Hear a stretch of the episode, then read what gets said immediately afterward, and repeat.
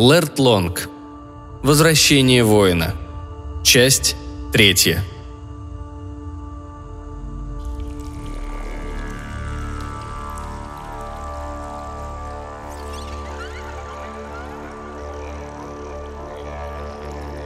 Волшебник Кадил вел себя точно так же, как любое обидчивое существо, которое подвергается проверке. А ведут себя существа с таким характером, надо сказать, весьма плохо. А привыкнув к тому же к самостоятельности и беспрекословному подчинению, он вел себя еще во много раз хуже. Кадил упорно давал неверные ответы даже на простейшие вопросы хора, такие, например, где лежат документы и где искать учетные регистры – и раз за разом подсовывал своему ревизору какие-нибудь не те бухгалтерские книги, изображая то незнание или забывчивость, то внезапную полную глухоту. Однако Ихор был неколебим. Он самостоятельно прокапывался сквозь эту гору материала, раскапывал и просеивал, извлекая отдельные документы, чтобы позднее изучить их более тщательно. Кадил увидел, насколько искушенный хор в отборе документов – насколько неумолим и безукоризненен его сбор аудиторских данных, и перешел к действиям. Волшебник начал заливать гиганта потоками канцелярской работы. Делая вид, будто желает помочь, он только увеличивал беспорядок и запутывал все еще больше. Он вырывал ящики из комодов, буфетов и шкафчиков, швырял записки и смятые бумажки, квитанции и счет-фактуры, метал вспомогательные бухгалтерские книги весом с наковальню, заполненные записями и цифрами, журналы учета толщиной с фут, плотно набитые кишащими, как пауки, цифрами и загадочными и запутанными вычислениями, стремясь похоронить и хора, и ясность его мыслей, и четкость намерений под сугробами документов сомнительного содержания, некоторые из которых действительно годились для целей воина, но большая часть только сбивала с толку.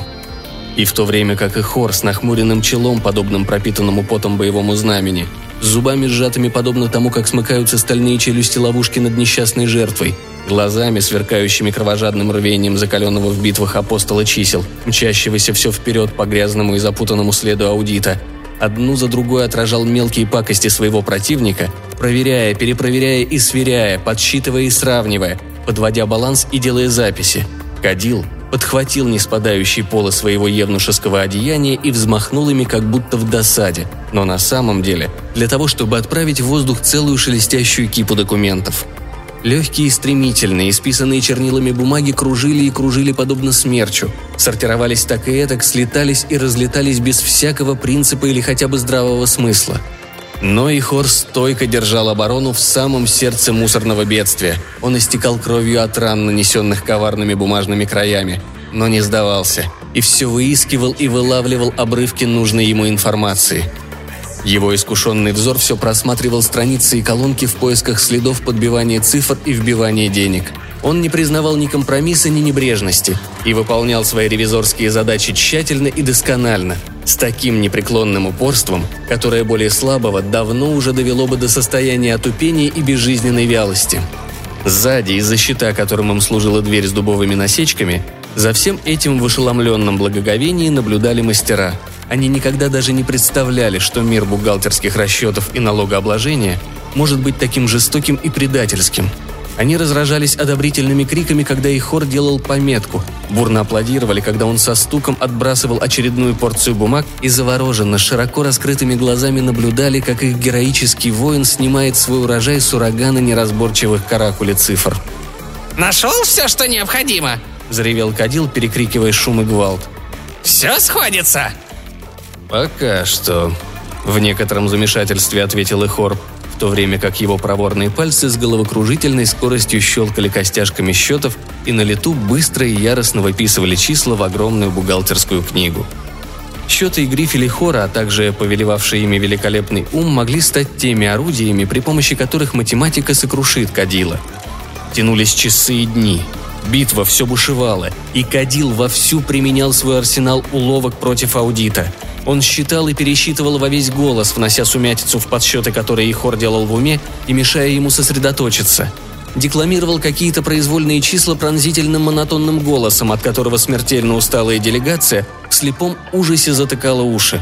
А на законные правомерные просьбы о разъяснениях Кадил отвечал то крича, то переходя на шепот, языком раздвоенным, как у змеи – его ответы двоились и троились, извивались кольцами и в итоге приводили в никуда, затуманивая и вовсе утрачивая смысл. а Ихор извлекал из этих нелепых ответов и отупляющей бумажной работы драгоценные крупицы информации и доказательств, в которых он нуждался, сохраняя присутствие духа и удивительную остроту чувств. Так прошло шесть дней, и каждый мучительный час в точности напоминал предыдущий, а мир жизни и света за душными каменными стенами давно был забыт. Волшебник Кадил начинал приходить в отчаяние – и Хор связывал между собой факты так же уверенно, как мясник насаживает поросенка на вертел и затем жарит его, провожая в небытие. Он медленно, но неумолимо продвигался все ближе к цели, и вопросы превращались в ответы, сомнения разрешались, вычисления подтверждались. И вот Кадил чихнул – потом еще раз и еще раз, извергая из вероломных ноздрей своего внезапно занедужившего носа загадочную жидкость, которая легкой дымкой повисла над водоворотом бумаг и заполнила тесное помещение туманом. Цифры на документах, которые изучал Ихор, и числа в его бухгалтерской книге, начали будто расплываться и мельтешить, мешаться и путаться, теряя форму и смысл. Ихор посмотрел на волшебника и мотнул косматой головой, стряхивая паутину наваждения – он хищно усмехнулся, и теперь его налитые кровью глаза туманила только пелена дурных воспоминаний. «Я уже видел все эти уловки, волшебник», — рыкнул он. «И более того, я восстанавливал бухгалтерские книги, которые были заморожены ледяным кашлем и разбиты в дребезги, или сметены в бурлящее море мутных красных чернил, созданное взмахами рук волшебника, и попадал под дождь одетых в свинец счетных книг, которые обрушивались на меня, как мириады квадратных градин, когда волшебник силой мысли срывал со стен рассохшиеся и прогнившие полки. Все это я уже видел и все равно делал свою работу, пока, слава богам, успешно не заканчивал проверку. А теперь я вынесу свое заключение о твоих записях, Кадил. Пропахшую плесенью и усыпанную бумагами комнату внезапно заполнила тишина. Делегация мастеров навострила уши – Коварный волшебник Кадил прижал трясущуюся руку к дрожащим губам. «Это квалифицированное аудиторское заключение», – нараспев произнес Эхор, оглашая роковое решение, смертный приговор, подобный волшебству. Он отбросил грифеля счета и, заглядывая в свои записи, подошел к Кадилу – Приведу в качестве примера сделку между Эфтом гравером и Вундом резчиком, в соответствии с которой Эфт делал гравировку на одном из резных духовых инструментов Вунда. И ты, волшебник, взял 2,5% пошлины со сделки за услуги реализации в соответствии с десятинным сводом. «В соответствии с десятинным сводом», – выдохнул Кадил. Затем ты вернул Вунду переплату в размере 3,25% от той пошлины в 2,5%, которую он уплатил, снова в соответствии с десятинным сводом. «В соответствии с десятинным сводом», – зачарованно произнес Кадил. Но когда Вунд впоследствии продал резной духовой инструмент морду музыканту, 2,42% оставшегося налога после этого составили часть цены за эту трубу. И все же ты взял с морда полных 2,5% пошлины с его покупки. С полной стоимости и с наценки, не приняв во внимание входящего налога, который уже был уплачен. Налог с налога. Двойное обложение кадил. Десятинным сводом это строго запрещено. Кадил в ужасе отскочил, и разъяренная толпа хлынула вперед. Зарик, всех волшебников волшебник, поспешил в тронный зал короля Дорна, как только получил вести о вероломстве Кадила и растущем в провинции Сал налоговом мятеже. Король, однако, уже знал об этом и приветствовал Зарика и своих дворцовых стражников, которые немедленно схватили волшебника. «Что происходит, мой господин?» – взвизгнул Зарик, тщетно пытаясь вырваться. Дорн пожал мощными покрытыми мехом мантии плечами и сказал «Твой волшебник в сале оказался мошенником, Зарик. Он мертв, а вся провинция охвачена восстанием. А его провал – это, разумеется, и твой провал. Посему ты также должен быть казнен, как его руководитель и соучастник». Дорн одобряюще улыбнулся. «Но не бойся за королевство Рон ибо я отправил армию, чтобы подавить тот жалкий мятеж, который только и могли организовать мастера.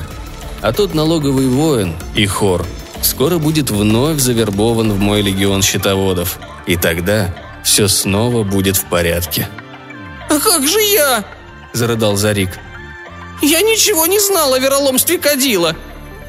«А следовало бы знать». Дорн взмахнул усыпанной драгоценными камнями рукой, и его стражники потащили упирающегося и кричащего Зарика прочь, колоде палача для совершения порученной налоговой казни.